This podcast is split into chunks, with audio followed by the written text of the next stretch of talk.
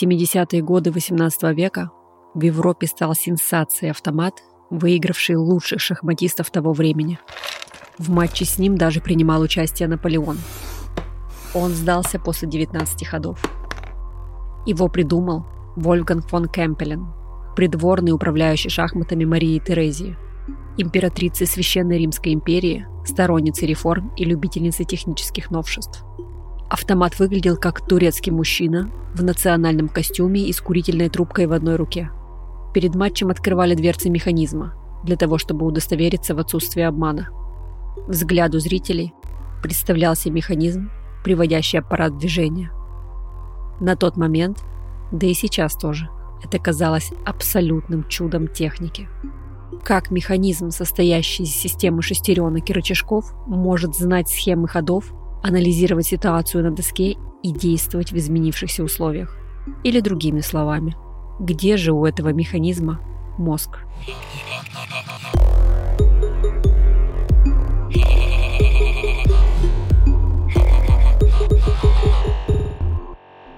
Всем привет! Это подкаст «Хакни мозг». Меня зовут Ольга Килина, я коуч, психолог, автор проекта «Завтрак с Килиной». Уже пять лет я увлекаюсь тем, как работает мозг человека и тоннами читаю тематическую литературу. Этот подкаст я делаю вместе со студией Богема и партнером сезона Selectel. «Хакни мозг». Здесь мы будем вместе изучать, как устроен наш мозг, говорить о сложных вещах на понятном языке с юмором и без нудятины. А еще будем стремиться внедрить эти знания в свою жизнь. Иначе зачем это вообще все?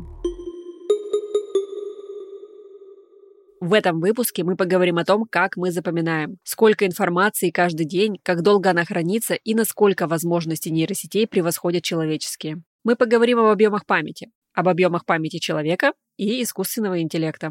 Погнали! Наверное, самый очевидный пример по образу и подобию которого можно создать искусственный интеллект – это мозг человека. Но знаем ли мы, как на самом деле работает процесс запоминания у нас в голове? Мозг человека – это скопление клеток нервной системы, объем памяти которых сравним с одним миллионом гигабайт. Чтобы попытаться представить этот объем, именно такое количество информации Google обрабатывает за один час. А, например, в вашем смартфоне объем памяти в 15,5 тысяч раз меньше. Память человека можно условно разделить на кратковременную и долговременную. Кратковременная память способна быстро вместить малое количество информации на короткий срок после первого контакта с этой самой информацией. Например, когда приходит код из шести цифр, который нужно ввести для подтверждения информации о себе, мы сможем после первого прочтения ввести его. Но я на 100% уверена, вряд ли кто-то из вас сможет сейчас вспомнить подобный код, который когда-либо вам приходил. Долговременная память, что следует из названия, может сохранять информацию на длительный срок. Если даже вы давно не повторяли текст любимой песни, скорее всего, вы все-таки сможете ее напеть. Разница между двумя видами памяти кроется в том, как наш мозг работает во время запоминания.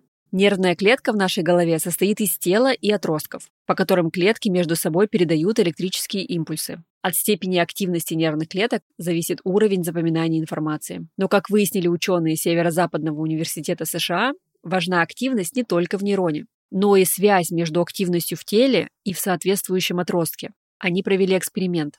Грызуна запускали в лабиринт. Мало-помалу грызун выучивал лабиринт, а ученые следили за активностью, возникающей в его мозге. В процессе исследования выяснилось, что активность тела и отростков не всегда связана напрямую. Активность отростков связана с задачами, требующими запоминания, а активность тела включается тогда, когда необходимо отреагировать на воспринятую информацию. Иными словами, восприятие и обработка не всегда сочетаются с процессами запоминания и воспоминания. Нервные клетки могут реагировать на что-то, что человек увидел, но это совсем не обязательно будет зафиксировано в нашей памяти. Может быть, вы помните рекламу про жителей двух соседних испанских городов, которые были озабочены проблемой грязной посуды. В обоих городках еда получилась отменная. Но пришло время мыть посуду, и у жителей Вилабаджо снова проблемы. Возможно, вы даже помните, что эти города назывались Вилариба и Вилабаджо. Но я совсем не уверена, что у вас легко получится вспомнить, жители какого из этих двух городов справились с грязной посудой быстрее. Несмотря на то, что я не раз слышала эту рекламу, я все равно не всегда могу правильно ответить на этот вопрос. Кстати, это были жители Виллариба. В Виллариба давно продолжается праздник, а в Виллабадже все еще моют посуду. Фейри – волшебная победа над жирной посудой. Включение функции запоминания происходит во время синхронизации активности тел и отростков нейронов и зависит от того, насколько хорошо совпала эта самая активность. Раньше считалось, что в нервных клетках обработка информации неотделима от ее запоминания. То есть, если нейрон пропускал через себя какой-то импульс, то информация неизбежно откладывалась в памяти. Но это исследование показывает, что ответ на раздражение может происходить даже без запоминания. Если же требуется операция с памятью, то активность тела клетки должна совпадать с активностью отростка. Это можно сравнить с тем, как мы выполняем рутинную работу, механически, не задумываясь над каждым движением. Но если требуется сделать непривычное или сложное действие, внимание повышается, и мы начинаем контролировать все наши действия. В 1956 году профессор психологии Пристонского университета Джордж Миллер, основатель когнитивной психологии, опубликовал статью «Волшебное число 7 плюс-минус 2». В этой статье он доказал, что кратковременная память человека способна оперировать пятью-девятью элементами. Профессор Миллер провел ряд экспериментов, которых испытуемым показывали длинный список различных объектов, а после просили повторить. Запоминаемость до 5-6 объектов была практически идеальной, но проходя рубеж 7 объектов, резко снижалась. В первоначальном эксперименте Миллер показывал элементы разных типов – цифры, буквы, односложные слова, но позже профессор отметил интересную зависимость. Если показанные буквы могли быть сгруппированы в слова, то испытуемый мог вспомнить не 7 букв, а 28. То есть, если испытуемый будет применять принцип группирования к объектам, которые ему необходимо запомнить, результат будет намного лучше. Например, таким образом проще запоминать номера телефона. Ну, давайте пример из жизни. Номер телефона, записанный сплошным набором цифр, запоминается сложнее, чем номер телефона, разбитый на группы по 2-3 цифры. Мы все сами на себе это чувствовали. Важной частью запоминания является не только высокая концентрация, но и повторяемость информации. Но, кажется, не все так просто. Сколько раз бывало такое, что вы несколько раз подряд повторяли какое-нибудь определение прямо перед экзаменом, но, выходя из аудитории, все забывали напрочь. Конечно, наше умение забывать – это благо. Несмотря на то, что мозг весит в среднем полтора килограмма, он потребляет 20% всей энергии организма. Это в 10 раз больше, чем потребляют другие органы. То есть мозг очень требовательный орган. И, конечно, его ресурс ограничен. Поэтому-то мы и забываем информацию. Это, безусловно, полезный навык. Это исследовал в конце XIX века немецкий психолог Герман Эббингаус. Он сформулировал концепцию кривой забывания. Ученый проводил опыт на себе и студентах. Нужно было заучить бессмысленные слоги, используя разные техники запоминания. Сам Эббингаус фиксировал время и наблюдал, как скоро испытуемые забудут эту информацию. Оказалось, что после первых 20 минут студенты помнили 60% слогов, спустя 9 часов – 40% а через месяц всего чуть больше 20% заученного.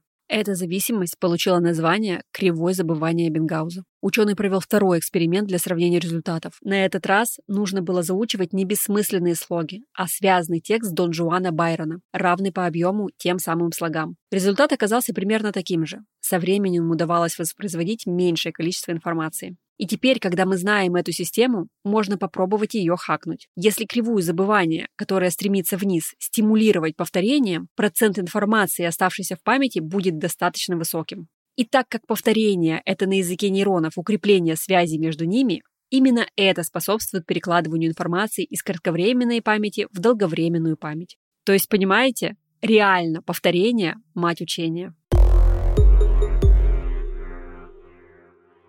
Триумф, произведенный аппаратом, который в то время называли турком, стал известен не только в Священной Римской империи. Удивительный механизм проехал в турне по главным европейским столицам – Вена, Париж, Лондон, Лейпциг, Амстердам, Милан. В каждом городе находились сильнейшие игроки своего времени, которые хотели с ним сразиться, и чаще всего проигрывали. После смерти хозяина автомат был доставлен в Национальный музей Филадельфии, и сгорел при пожаре в 1854 году. После гибели экспоната Митчелл Сайлас, который доставлял турка в музей, раскрыл публике секрет робота. В механизме была найдена воздуховодная труба и система зеркал. Возможно, вы уже догадались, какой мозг был у этого шахматиста. Эти незамысловатые приспособления помогают спрятать человека внутри аппарата. А трюк с открыванием дверей и демонстрацией внутреннего механизма является классическим способом переключения внимания которым пользуются многие иллюзионисты. То есть за турка в разные годы его славы играли просто лучшие шахматисты того времени. Раскрытие этого секрета позволило человечеству в ближайшие 300 лет не думать о превосходстве машин над людьми. Но вернемся к самому началу. Работа искусственного интеллекта построена на тех знаниях о работе мозга, которыми обладает наука. Основное и самое простое правило, которым пользуются при развитии искусственного интеллекта, является обратное распространение ошибки нейронной сети. Попробуем представить работу этого правила на простом примере. Вы спрашиваете пятилетнего ребенка, сколько будет 2 плюс 2. Он думает некоторое время и отвечает «шесть». Вы говорите «нет, неправильно, подумай еще».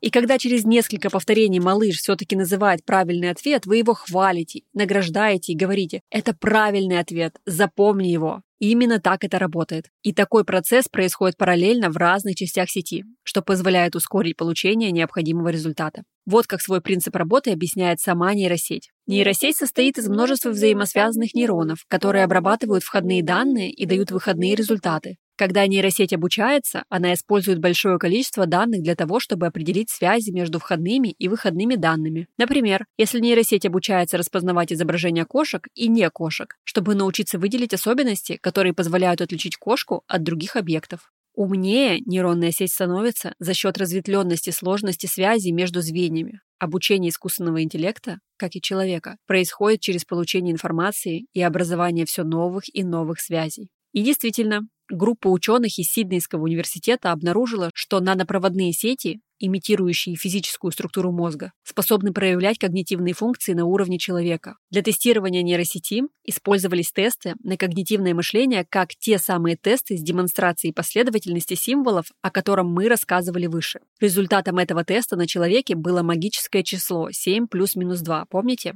То есть человек мог запоминать от 5 до 9 элементов, не связанных между собой. Как думаете, сколько элементов могла запомнить нейросеть? Ну, давайте, навскидку, какое число?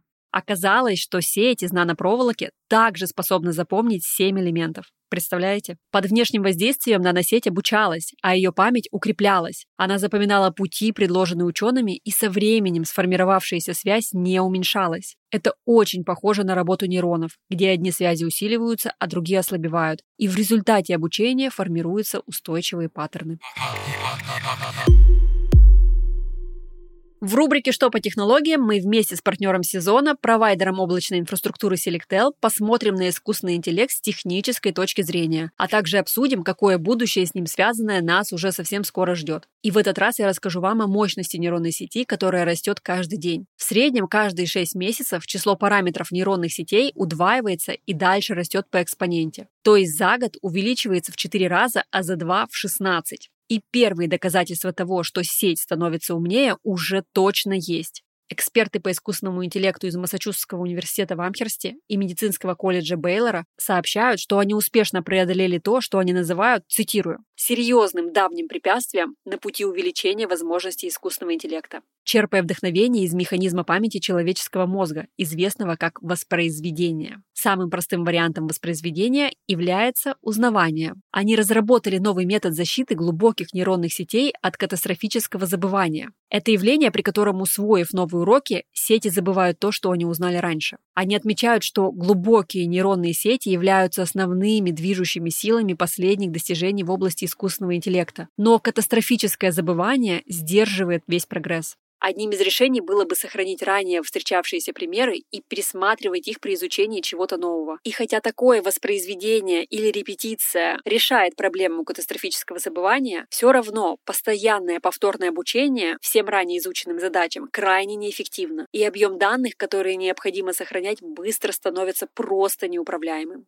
В отличие от нейронных сетей искусственного интеллекта, люди могут непрерывно накапливать информацию на протяжении всей своей жизни, опираясь на полученные ранние уроки. Они объясняют, что важным механизмом в мозге, защищающим воспоминания от забывания, является воспроизведение паттернов нейронной активности, представляющих эти воспоминания. Этим-то мы и отличаемся от искусственного интеллекта. Селигман говорит, что основная идея команды состоит в том, чтобы признать, что воспроизведение в мозгу не хранит данные, Скорее, мозг генерирует репрезентации воспоминаний на высоком, более абстрактном уровне, без необходимости генерировать подробные воспоминания. То есть делает это широкими мазками. То есть каждый раз, воспроизведя воспоминания не до мельчайших деталей, а просто как будто бы прогоняя их очень быстро и мгновенно в памяти. Вдохновленные этим, ученые создали искусственный мозговой повтор, в котором данные не хранятся. Вместо этого, как и мозг, сеть генерирует высокоуровневые представления о том, что она видела раньше. Представляете? У нас, у людей, это называется абстрактное генеративное воспроизведение мозга. И это самое абстрактное генеративное воспроизведение мозга, то есть воспоминания широкими мазками, оказалось чрезвычайно эффективным, и команда показала, что воспроизведение всего нескольких сгенерированных репрезентаций достаточно, чтобы сохранять старые воспоминания при изучении новых.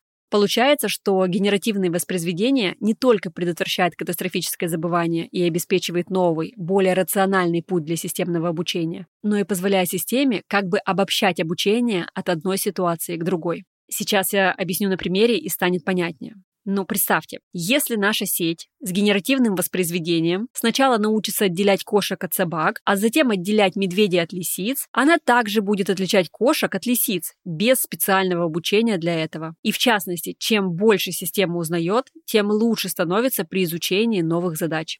Ученые утверждают, Наш метод обеспечивает высочайшую производительность на сложных тестах непрерывного обучения без хранения данных, и это обеспечивает новую модель для воспроизведения абстрактного уровня в мозгу. То есть представьте, ученые предлагают новый, подсмотренный у нашего мозга вариант воспроизведения, где задействованы представления, которые генерируются самой сетью в зависимости от изменившихся обстоятельств. Ну классно же! Какой бы способ обучения нейросети вы не выбрали, для этого необходима современная, надежная и гибкая инфраструктура.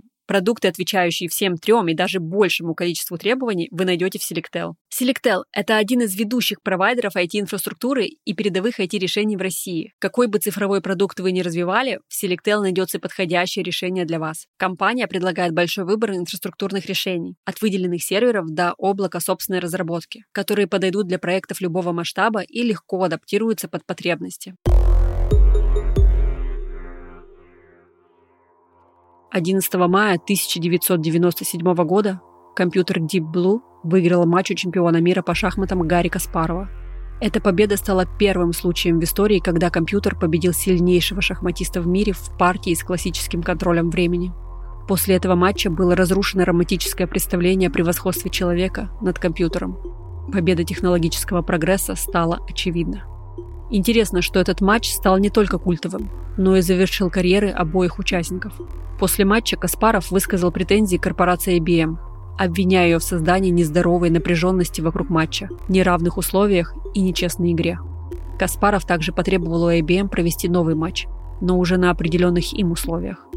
После такого масштабного события сложно представить себе матч, который бы в карьере шахматиста запомнился больше. После Каспаров написал в своей книге – меня спрашивали бесчисленное количество раз, жульничал ли Deep Blue. И мой откровенный ответ всегда был «Я не знаю». И после 20 лет самокопания, разоблачения и анализа мой ответ «нет». Но и Deep Blue больше не проводил матчи, кроме пары показательных. Был разобран и помещен под музейное стекло. Спустя годы сам Гарри Каспаров признается, что соревнование с компьютером будет бессмысленно, так как, несмотря на то, что оба соперника могут допускать ошибки, к сожалению, приходится признать, что человек может совершить фатальную ошибку, а компьютер скорее допустит неточность. Все же игра остается интересной, пока мы знаем, что есть риск проиграть. Если мы уверены, что соперника победить невозможно, смысл игры попросту исчезает. И поэтому мы всегда стараемся выбирать оппонентов в нашем представлении равных нам. На данном этапе развития нейронных сетей одной из самых актуальных проблем является катастрофическое забывание. Нейронная сеть, как и человек, при больших объемах информации перегружается и с помощью забывания освобождает место для новой информации. Забывание является в некотором смысле стеклянным потолком в развитии искусственного интеллекта. Если группа ученых из Сиднейского университета сможет внедрить свою идею, это станет еще одним прорывом в работе нейросети. Но все-таки переживания о превосходстве искусственного интеллекта пока что беспочвены, так как даже решение этой проблемы вдохновлено работой нашего мозга, а процессы внутри него до сих пор остаются одной из самых загадочных областей медицины, так что кто знает, сколько тайн он хранит и на что еще способен.